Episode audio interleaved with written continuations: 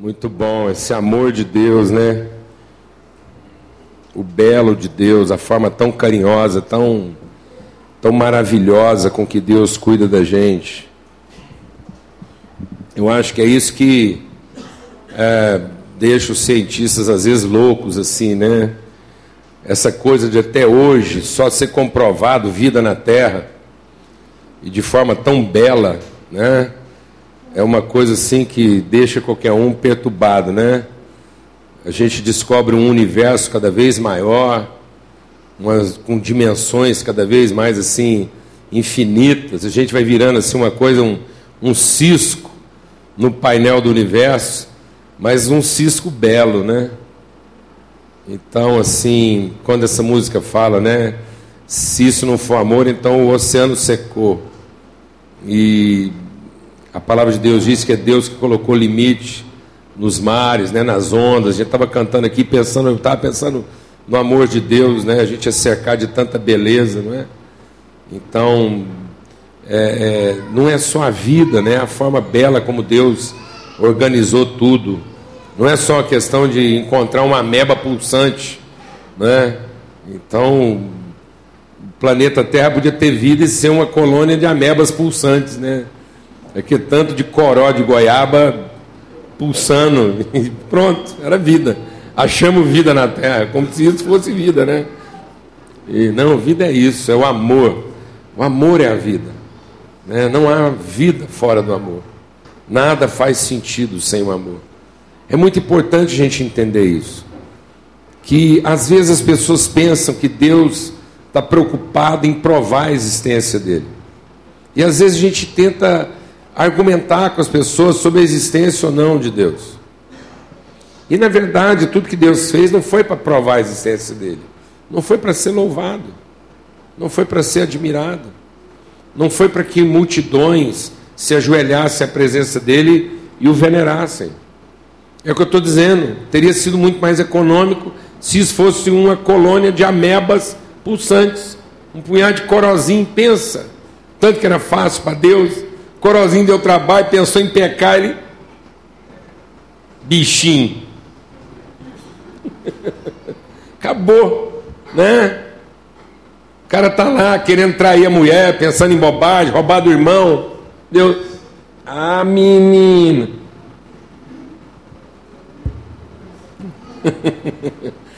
Mas a vida não é isso, né? A vida não é um poder sobrepujando sobre não poder. Deus queria ser conhecido e não venerado. Conhecido. O amor dele conhecido, o amor dele compartilhado conosco. E a, o conhecimento de Deus está no amor.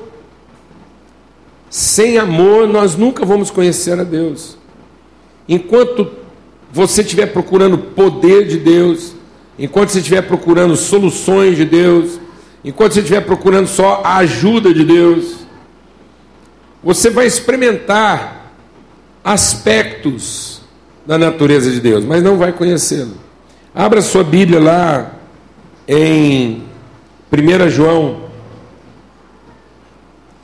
que diz assim: 1 João, é lá no finzinho, 1 João no capítulo 3. Porque a mensagem, verso 11, porque a mensagem que vocês ouviram desde o princípio é essa: que nos amemos uns aos outros.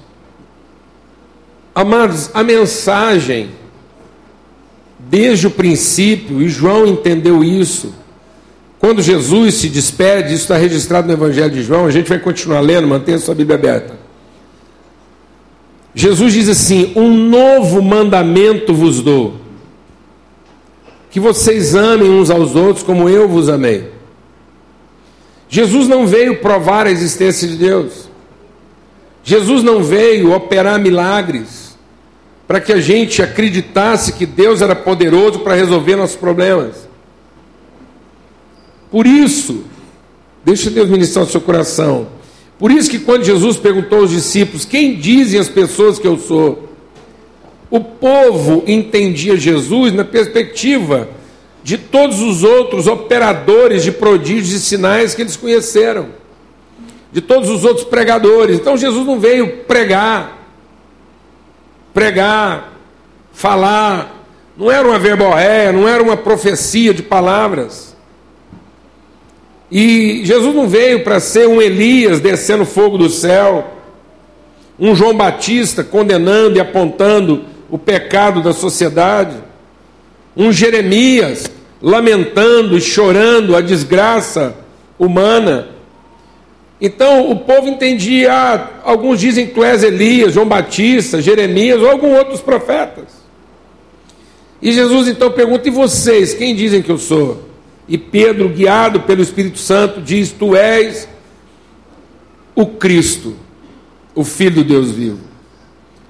Tu és aquele sobre quem Deus colocou a mão para ser uma oferta, um sacrifício de amor em favor de todos os seus irmãos. É isso que Jesus veio fazer. Ele não veio apontar o nosso pecado e dizer que estava tudo errado com a gente. Ele vem mostrar por que está tudo errado.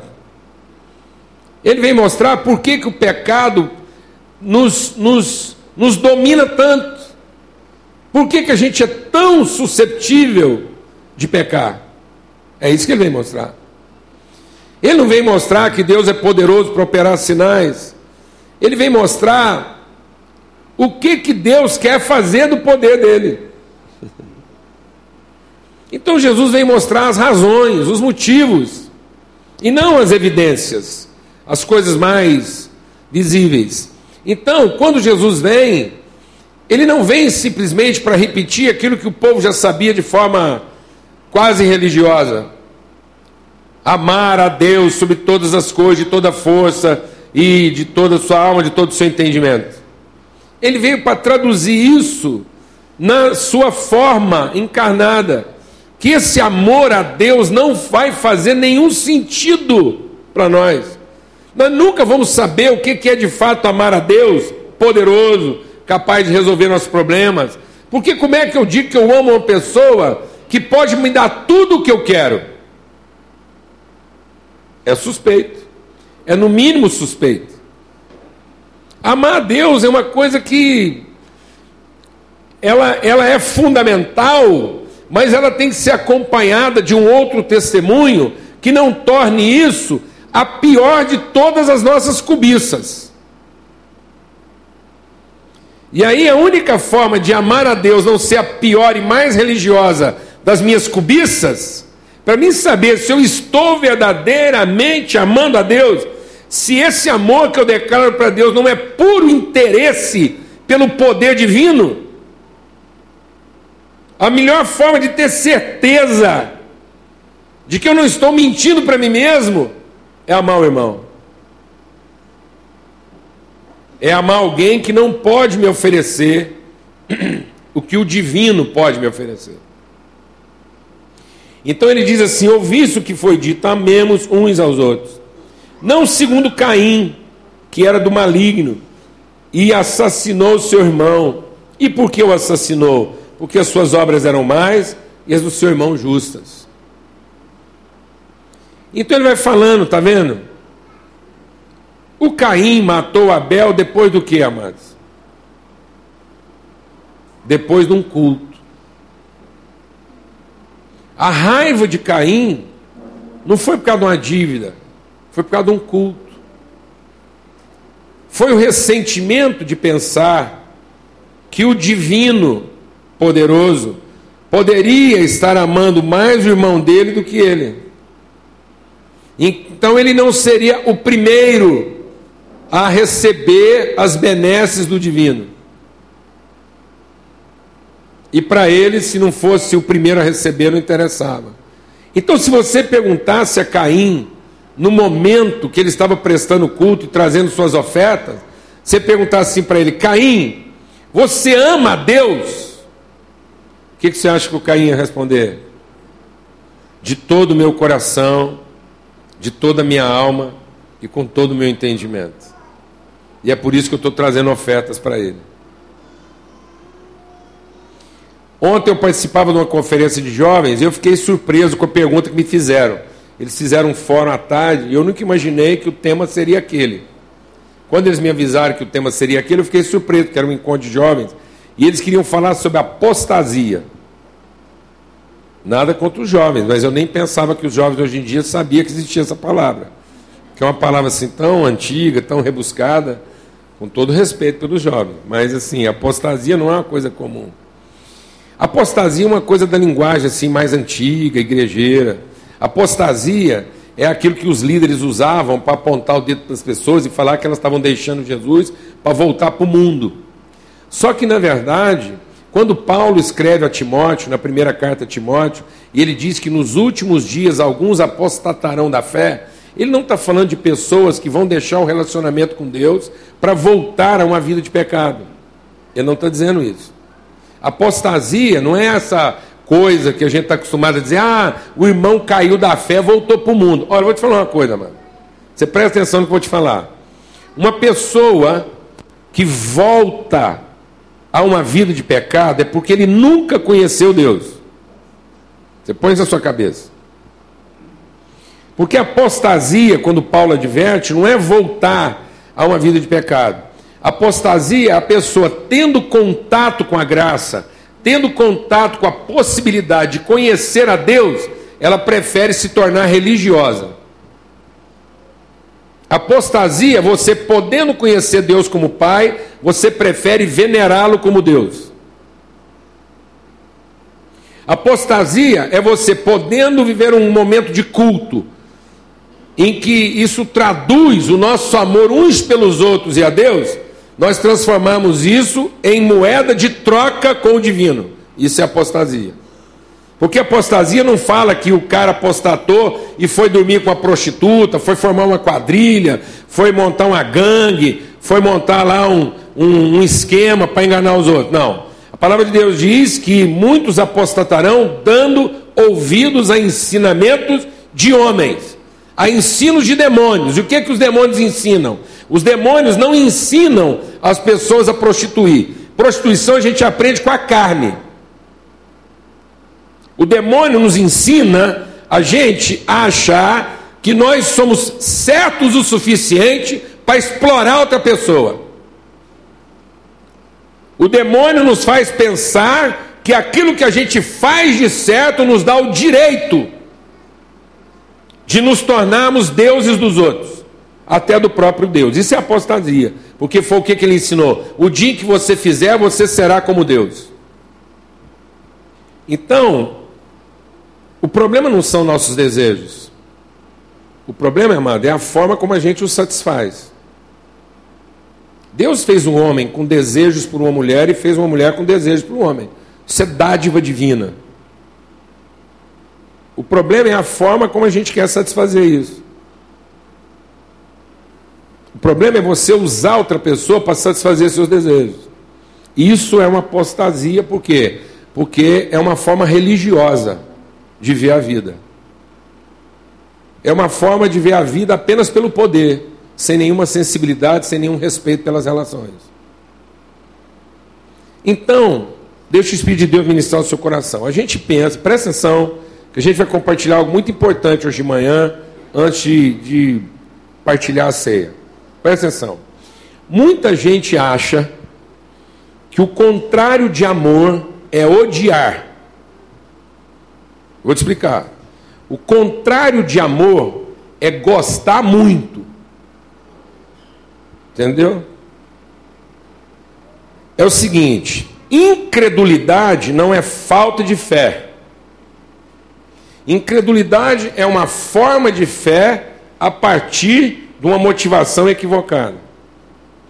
Então a pessoa não tem falta de fé, ela tem uma forma de crer. Entendeu? Então a incredulidade dela é porque ela creu numa outra informação que não é a verdade. Isso é incredulidade.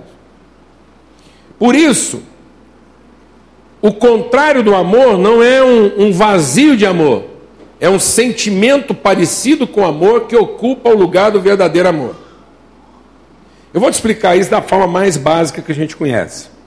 Porque não adianta. A forma mais básica da gente conversar um com o outro, tanto é que Jesus colocou a nossa relação numa mesa, em torno de um pedaço de pão e um copo de vinho, entendeu? Porque o homem não pecou porque viu uma outra mulher, não. O homem pecou porque viu um outro prato, fora de hora. Está entendendo o que eu estou falando? Não. O cara, para pecar grave, o pecado dele não precisa ser grande, não. Pode ser básico. Então é o seguinte: a mulher gostou muito do que ela viu. E porque ela gostou muito do que ela viu, ela se esqueceu de amar. Entendeu?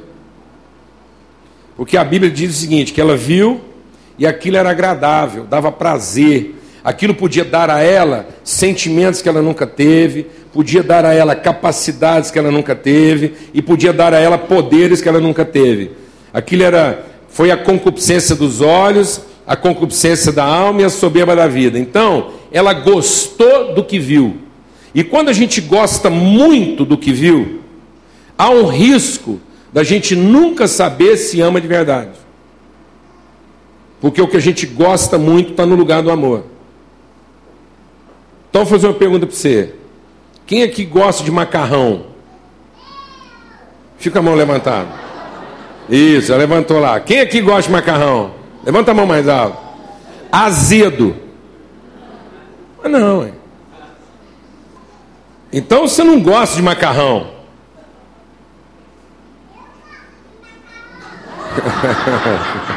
não, ela gosta mesmo. O que aí, tá vendo? Isso, não, é de Deus aqui. Porque isso numa criança é próprio.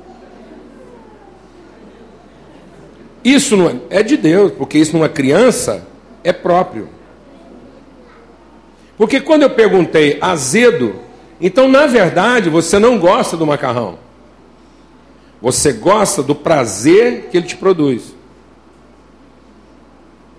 Então, quando você diz assim, eu amo macarrão, aí ficou pior ainda. Porque amar macarrão significa que você saberia como tratar o azedo. Entendeu, amado? Amém? Então, às vezes, você acha que ama sua mulher e não ama. Você gosta dela só na versão agradável. Amém, amado? Só na versão quentinha, com molho bolonhesa e um queijo parmesão ralado em cima, você entendeu? Porque se aquilo começar a esfriar um pouquinho, e passar uns quatro dias fora da geladeira, moço, vou te contar um negócio. Você começa a achar que aquilo é o Satanás. Por quê, amado? Porque o contrário de um amor é cobiça, não é ódio. Você sabe por que a gente sente ódio? Porque não é correspondido na cobiça. Por isso você diz que ama um prato e numa versão estragada ele te causa o quê? Repulsa, náusea. É a mesma coisa com as pessoas. Quando eu gosto muito das pessoas, eu gosto na versão que me produz prazer. Mas se mudar a versão, a mesma pessoa que eu gosto hoje me causa náuseas, repulsa, rejeição amanhã. E por quê? Porque eu tenho raiva dela? Não, é porque eu gostava muito da versão agradável. E agora eu rejeito a sensação que ela me produz na sua versão desagradável. Por isso, João está dizendo assim: o mandamento é amar os irmãos, é amar um ao outro. E ele está dizendo assim: não segundo Caim, porque Caim pensava que amava a Deus e não amava. Caim gostava muito da ideia de ter um Deus trabalhando para ele. Amém, irmão? A gente gosta muito de ter Deus a nosso favor. Por isso que quando Jesus conversa com Pedro, pergunta assim: Pedro, você me ama? E Pedro responde: Eu gosto muito do Senhor. E aí Jesus pergunta de novo: Pedro, você me ama? E Pedro responde: Eu gosto muito do Senhor, mas pelo amor de Deus, não me irrita, porque se eu perguntar mais uma vez, essa conversa vai mudar de tom. E Jesus pergunta: Pedro, você me ama? E Pedro, o senhor não está entendendo. Eu gosto, presta atenção, que eu gosto muito do Senhor, entendeu? E Jesus diz: então ame o seu irmão. Então ame na versão azeda. Ame na versão vencida. Ame na versão desagradável. Ame na forma que não se parece comigo, mas é quem eu sou. Então não é como Caim, irmãos, não vos maravilheis de que o mundo vos odeia. Nós sabemos que já passamos da morte para a vida porque amamos os irmãos. Aquele que não ama permanece na morte. Não há vida fora do amor. Sem amor, as pessoas pensam que estão vivendo. Sem amor, as pessoas são um bando, um rebanho, um amontoado. Entendeu isso? De amebas pulsantes. Elas pulsam segundo a sua necessidade. Sem amor não é vida, é existência. Sem amor não há percepção de eternidade, só há percepção de longevidade. Sem amor as pessoas não vivem muito, elas duram demais. Sem amor você vai durar. Durar. Você vai pulsar muito, gostar muito, odiar muito, mas você nunca vai saber o que a vida é. Não há vida fora do amor. Então ele diz que nós já passamos o que? Da morte. Isso quer dizer que quem ama não tem medo, não tem medo da entrega, não tem medo do desagradável, não tem medo do desapontamento, pelo contrário. No amor você conhece a pessoa nas suas várias versões e está preparado para a versão que você ainda não conhece. Glória a Deus, irmão.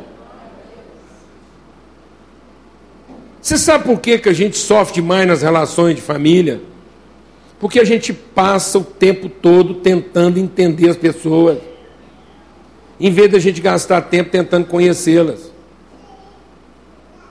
Por que, que as pessoas nos desapontam? Porque nós passamos o tempo todo tentando enquadrar as pessoas nas nossas expectativas, em lugar de tentar o quê? Conhecê-las e conhecendo colocar o nosso amor em favor delas, de ocupar os espaços que ainda não foram preenchidos. Mas toda vez que alguém te apresenta um espaço não preenchido, você se sente roubado nas suas expectativas. Sim ou não? Toda vez que alguém te apresenta uma deficiência, toda vez que alguém te apresenta um problema, você fala: Meu Deus do céu, que latada é essa que eu fui entrar? Que roubada! Eu pensando que estava levando um produto original, estou levando aqui uma imitação. Onde foi que eu errei? Não, mas você nunca acertou. Quem faz essa pergunta, onde foi que eu errei, você pode ter certeza. Quem faz essa pergunta, onde é que foi que eu errei, é um tremendo um presunçoso, um orgulhoso, uma pessoa cheia de expectativa, presunçosa a respeito dela mesma. E eu vou te falar uma coisa: já fica respondido onde foi que você errou em tudo. Tudo. Se você está fazendo essa pergunta, você nunca acertou nada. Nunca. Porque a vida não é isso. A vida é conhecer o amor de Deus, conhecer as pessoas e através desse amor ir preenchendo as lacunas que precisam ser preenchidas, porque o amor cobre, preenche tudo aquilo que está vazio. Então ele está dizendo aqui: nós já passamos da morte para a vida, e aquele que ama não permanece na morte, porque nós amamos os irmãos, nós sabemos. O que que diz? Deixa Deus ministrar o seu coração. O que que diz que você é uma pessoa transformada? Porque você virou um devoto, um reza-reza, um reteté, um cara assim, que vive no arrebatamento, que fica andando atrás de uma, de uma reunião abençoada para outra, que não aguenta saber que está tendo um arrebatamento ali, quando você quer ir lá encher suas canecas.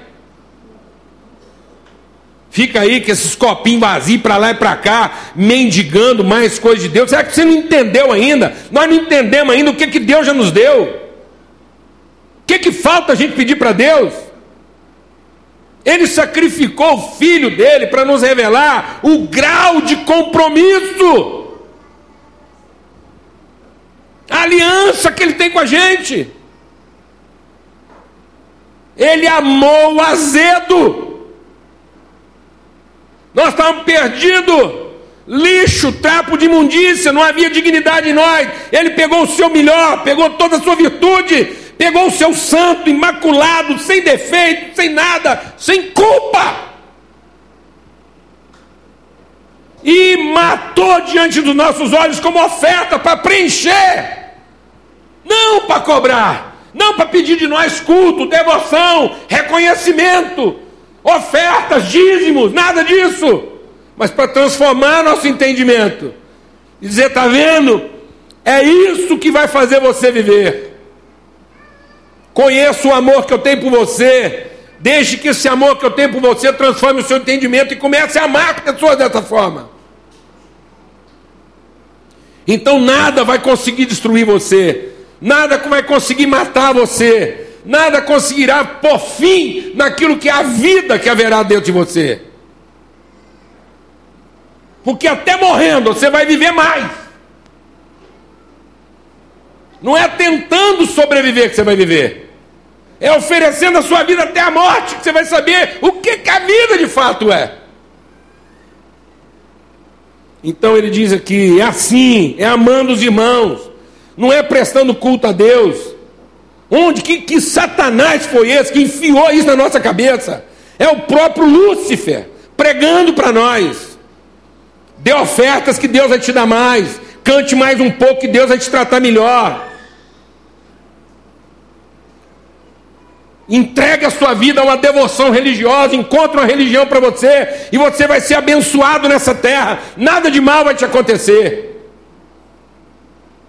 O que, que a gente chama de mal, amados? A gente chama de mal uma pessoa precisar da gente? Uma pessoa ficar doente na família, isso é mal. É mal se ninguém na família dela conheceu o amor de Deus.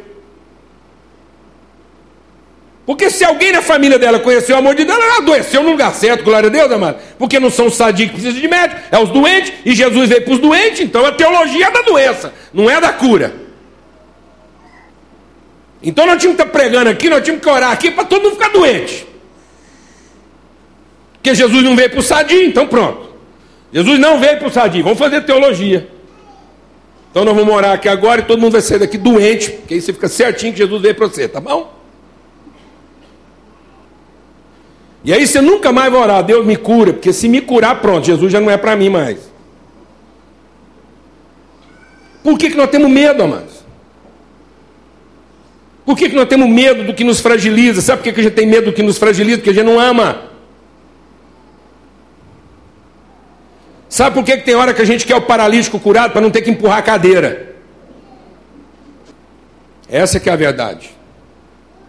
Está entendendo? Alguém que está entendendo o que estou falando ou não? Eu não estou nervoso, mano. Entendeu? Mas a gente tem que ficar indignado com esse negócio. Pelo amor de Deus, senão a gente não amadurece. A gente não amadurece, as relações ficam frágeis. E o que, que ele vai dizendo aqui? E nisso nós conhecemos um amor, em que Cristo deu a sua vida por nós. E agora nós devemos fazer o que, amado? Montar um culto. Hã? Uma denominação. Cristo deu a vida por nós. Então, gente, Cristo deu a vida por nós. Vamos montar um culto. Vamos fazer uns louvor. Vamos rezar muito, porque Jesus agora não pode ficar aborrecido, não pode contrariar, ele amou muito nós. Agora a gente fica aí cantando para ele, porque não queremos deixar ele nervoso, contrariado, porque vai que ele não ama a gente mais. É isso? Não. Cristo amou a gente, o que, que a gente vai fazer agora? O que, a gente vai fazer agora, já que Cristo nos amou, mano? O que, a gente vai fazer agora, mano? Hã? Vou montar um orfanato. Amém? E tudo quanto é filho sem família aí, a gente leva para casa. Glória a Deus, irmão. Aleluia, irmão. Aleluia, irmão. Tá pegando fogo, irmão. Fogo tá caindo aqui hoje de manhã. Eu sei que tá tudo assim. Não. Fica de pé, irmão. Fala assim pro irmão. Aleluia, irmão. É, vamos amar um ao outro. Fala aí, bem pentecostal mesmo. Glória a Deus, irmão. Vamos encher a casa de gente, irmão. Vamos parar de comer sozinho, irmão. Vamos parar de comer escondido, irmão.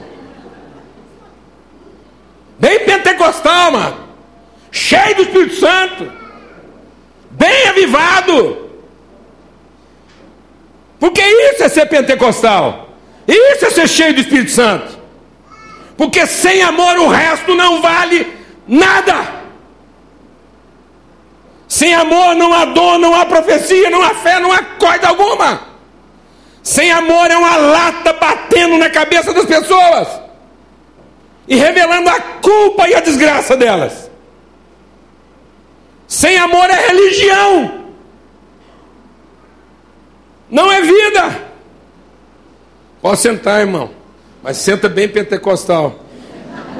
Porque afinal de contas, no dia do Pentecostes, estava todo mundo era sentado. Amém, irmão? Em nome de Jesus. O que, que nós estamos fazendo com a nossa vida, com a nossa fé?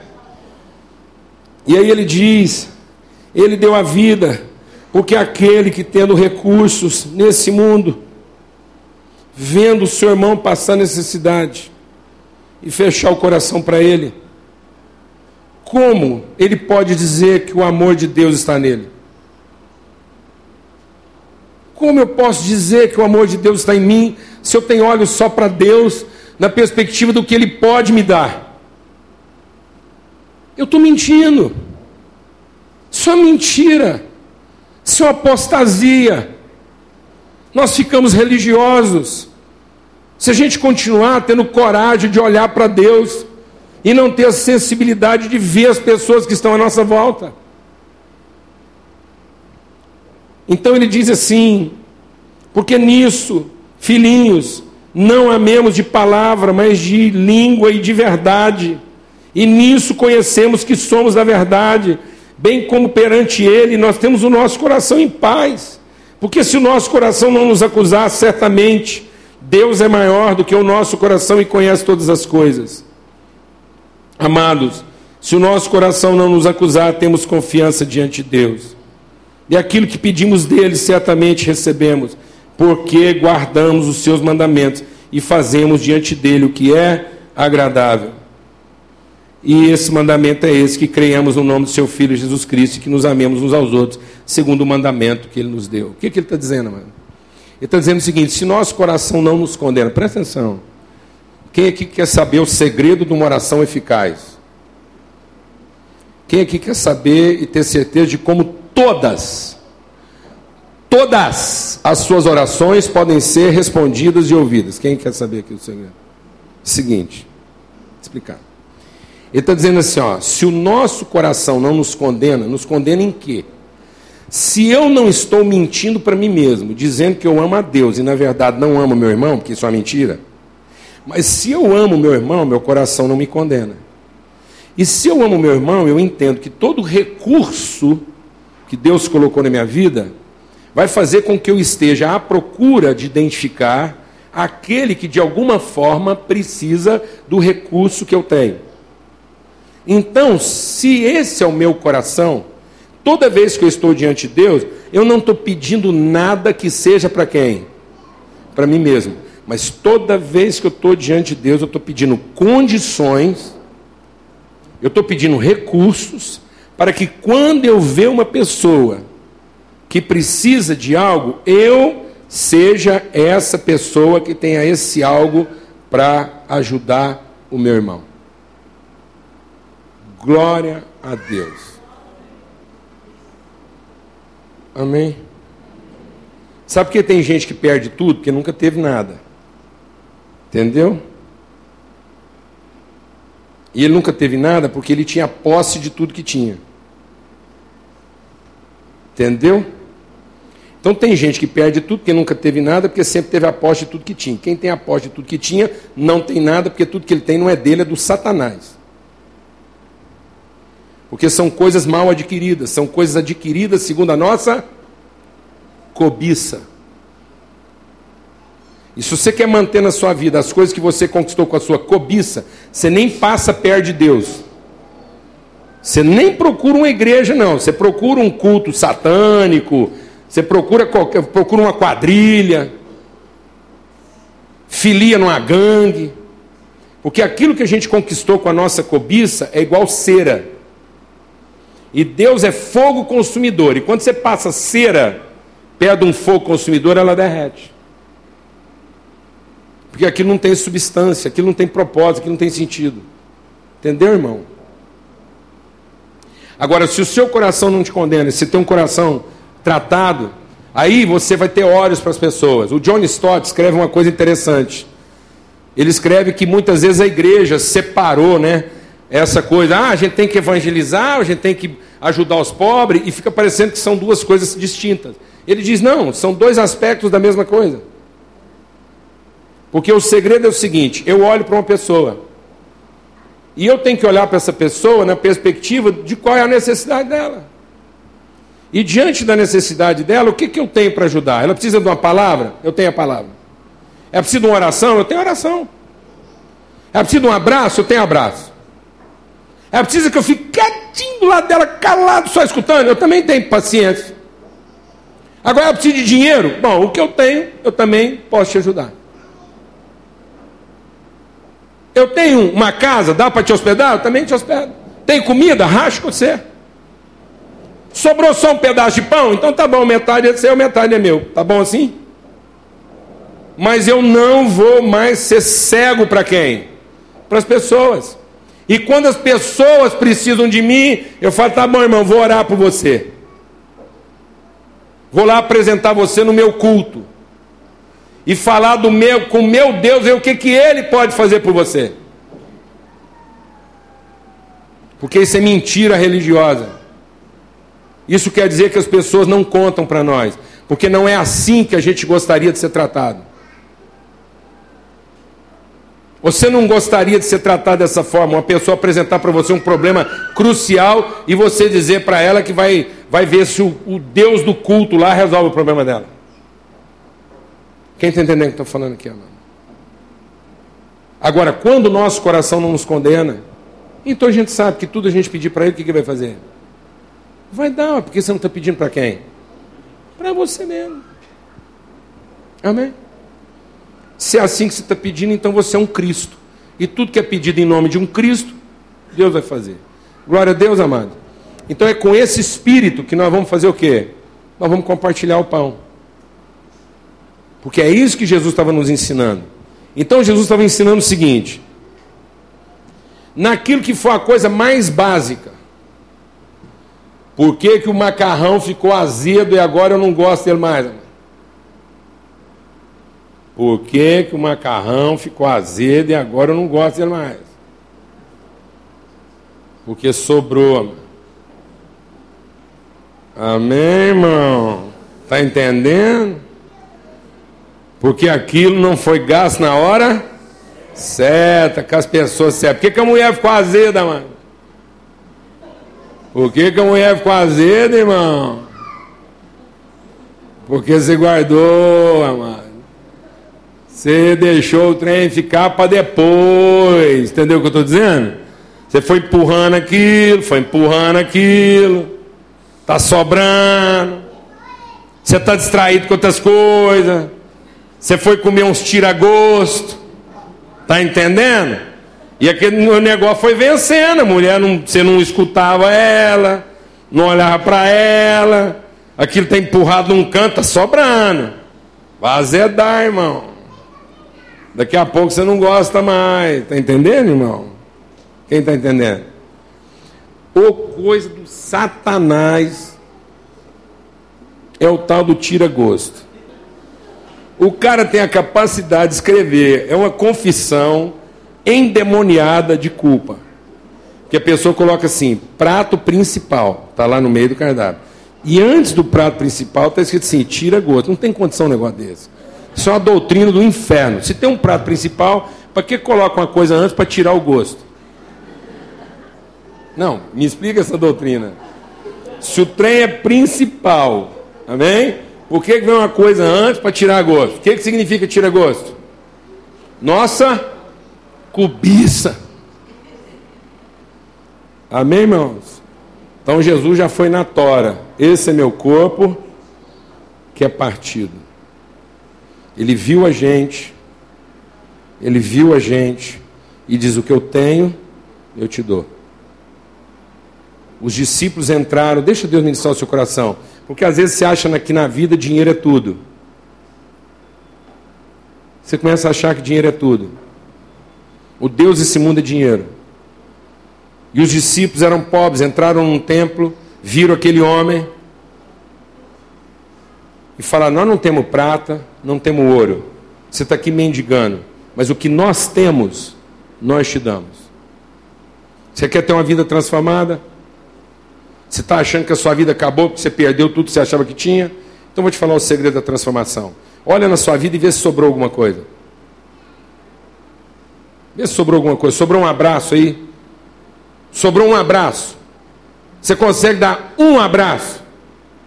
Então procura alguém que está precisando de um abraço e abraça essa pessoa de todo o seu coração. E você vai começar a ver a sua vida ser transformada. Sobrou um telefonema. Você dá conta de fazer um telefonema? Acabou tudo.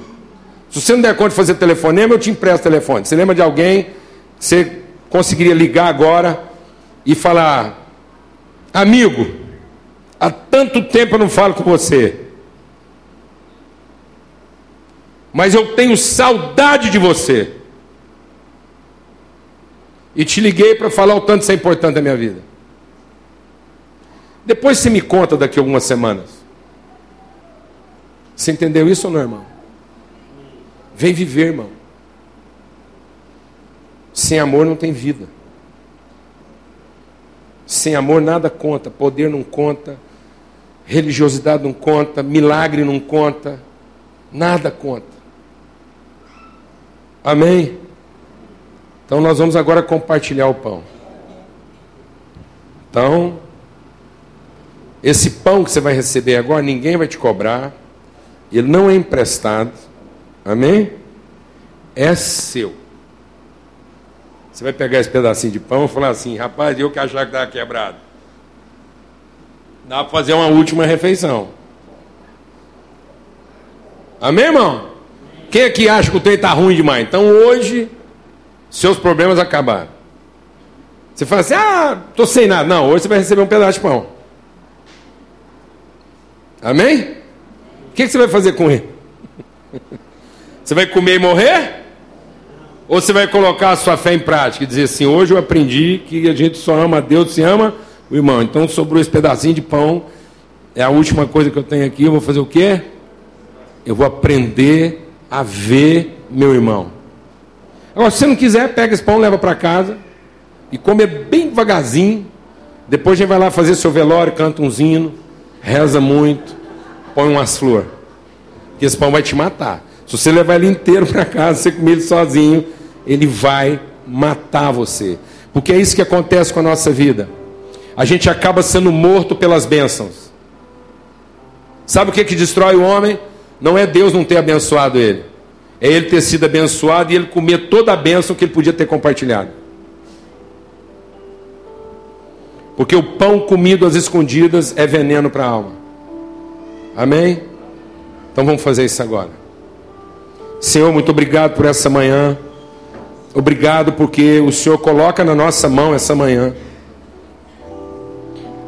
uma condição de oferecer. Nós vamos receber um pedaço de pão e nós damos graças porque esse pão vem do Senhor. Há pão aqui essa manhã para ser compartilhado. E que esse gesto, que essa disposição de olhar por mão e oferecer alguma coisa, seja curadora aqui essa manhã. Seja redentora aqui nessa manhã. Em nome de Cristo Jesus. Amém. Há poucos dias, enquanto você vai recebendo pão para compartilhar, há poucos dias eu assisti um filme que eu recomendo para você. O filme chama, acho que o Candidato, não é isso? É com o Robert De Niro. É o candidato, não é isso? Ele é um cara já de mais idade que vai ser trainee numa grande empresa. Eu recomendo você assistir aquele filme. Hã? O estagiário, não é o candidato, não, o estagiário. Corrija aí. Hora que sair na locadora lá, você vai lá, pega e assiste o estagiário é, um, é uma palavra de amor lá. É uma, é uma mudança de paradigma, amém, querido? Benção. Ele, ele fala uma coisa interessante.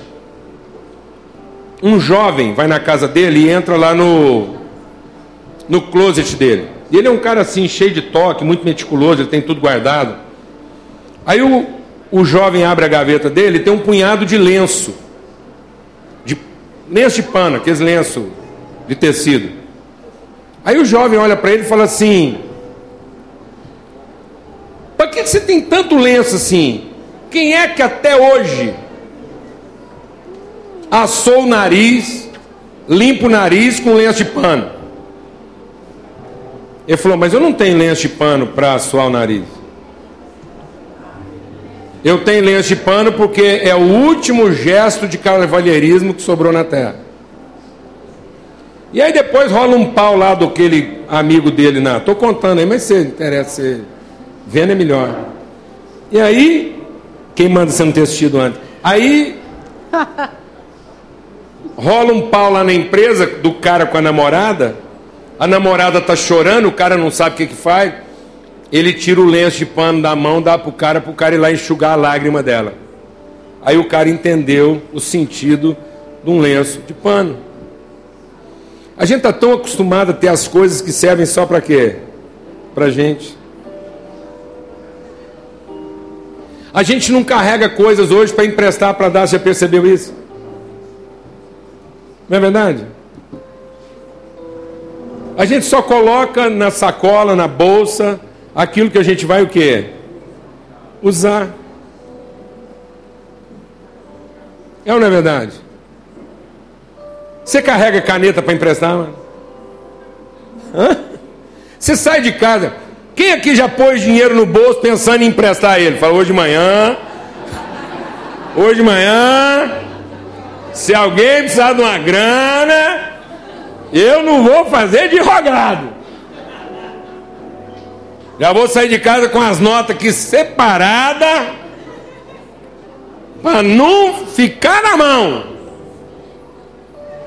Amado, fala amém, amado. Fala glória a Deus, irmão. Oh, Jesus. Menina é que é assim, né? Menino manda a mãe preparar o lanche para ele e do amigo, né? Não é? A gente já foi assim, viu, amado? A gente já foi assim quando não cobiçava tanto. Não é verdade? Vamos repartir o pão aí. Abençoa a vida um do outro aí, em nome de Jesus. Amém. Repartir o pão, compartilhar. Amém. É, ainda dentro desse espírito, que a gente está compartilhando isso, né? E Jesus estava ali conversando com os seus discípulos, a gente entender isso. É, a gente produz os CDs de mensagem. Isso é uma forma de você compartilhar. É uma forma de você ver a necessidade de alguém. Eu tenho encontrado muitas pessoas que foram abençoadas porque irmãos aqui quiseram semear a palavra, testemunho na vida delas. Amém? Então lembra disso. A gente fala muito aqui dos nossos compromissos financeiros. Isso é outra forma da gente entender a importância de compartilhar o pão. Infelizmente, a religião fez a gente pensar que contribuição financeira na igreja é uma taxa, é um, é um valor que a gente paga para Deus não ficar com raiva, porque se eu não pagar, Deus vai ficar com raiva e vai me tomar os outros 90%. Essa é uma desgraça. Eu queria te fazer uma pergunta aqui essa manhã, quando você fosse contribuir. Se você vai contribuir, está pensando em contribuir, talvez você é um daqueles que hoje saiu de casa pensando: hoje eu tenho que arrumar dinheiro para alguém. Estou doido. Estou tô, tô aguentando. Nem? É meu irmão? E eu queria te perguntar que tipo de pessoa você é. Quando você vai no restaurante com os amigos, quando eu vou no restaurante com os amigos, geralmente eu encontro três tipos de pessoa. Eu encontro o mané, aquele cara que ele, ele, tem um, ele tem um cronômetro na cabeça. Ele está ali comendo, mas o reloginho dele está lá. E ele vai percebendo a linguagem corporal assim, ele sabe quando alguém vai pedir a conta. E minutos antes, alguns segundos antes de alguém pedir a conta, ele dá um problema lá, um negócio, ele tem uma agenda, um sei lá o quê, e ele, faz, irmão, gente, vocês não reparam, foi muito bom estar com vocês aqui, e depois a gente vê aí, alguém me fala, ah, sumiu. Aquilo é um vapor. O cara desaparece no ar. Você não. Na mesma velocidade que ele chegou, ele some. Eu sei que você nunca viu gente desse tipo, eu já vi muitos. E depois tem um segundo tipo. O segundo tipo é o dizimista. Você já jantou com dizimista? Não. Ele é assim, chega a conta, ele vai lá e até o centavo, tira a calculadora, divide, e aí ele já tem até moeda no bolso. Ele vai lá e dá a parte dele. Estritamente. Fala, ó, tá aqui minha parte. Isso aqui ele ficou em 27,30 para cada, ele deposita lá 27,30 e vai embora. Aí tem os amigos. Tem o espírito, o vapor que desaparece, tem o dizimista e tem os amigos. Os amigos vão ficando o fim. O vapor vai embora, os dizimistas acabam o culto, eles deixam o dízimo vai embora, aí fica os amigos.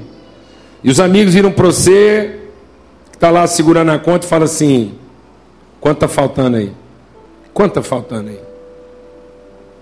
Amém, amados? Porque eles entendem que não fazem parte só do prazer. Eles não foram ali para comer um jantar. Eles fazem parte da responsabilidade. Amém. Não deixa o veneno da religiosidade acabar com você. Entenda que a mesa não é para comer. A mesa é para finalmente a gente poder ver o irmão. E fala, irmão, como é que eu posso te ajudar? Amém. Sai desse espírito. Sai desse espírito. Então pensa sobre isso. E agora nós vamos compartilhar o cálice. Amém? Com alegria. O cálice da celebração. O cálice dos pecados perdoados, da amargura removida, do ressentimento lavado, em nome de Jesus. Em nome de Jesus. Vamos repartir. Amém. Esse é o cálice da nova aliança aliança do sangue, aliança da alegria, aliança de que Deus não poupou nem mesmo o seu próprio filho, antes o entregou em favor de nós. Então, assim como Deus nos amou, nós podemos ter a alegria de também amar nossos irmãos. Amém? Essa é a nossa alegria. Bebei dele todos, diz a palavra de Deus. A alegria do Senhor é a nossa força. Amém? Ó oh Deus amado, que o amor do Senhor, o amor do Senhor que não se acaba, não se desfaz, a graça do teu Filho e a comunhão do Teu Espírito Santo seja sobre todos, hoje e sempre em todo lugar. Que o Senhor faça resplandecer sobre todos o seu rosto e nos dê paz. No nome de Cristo Jesus. Amém e amém.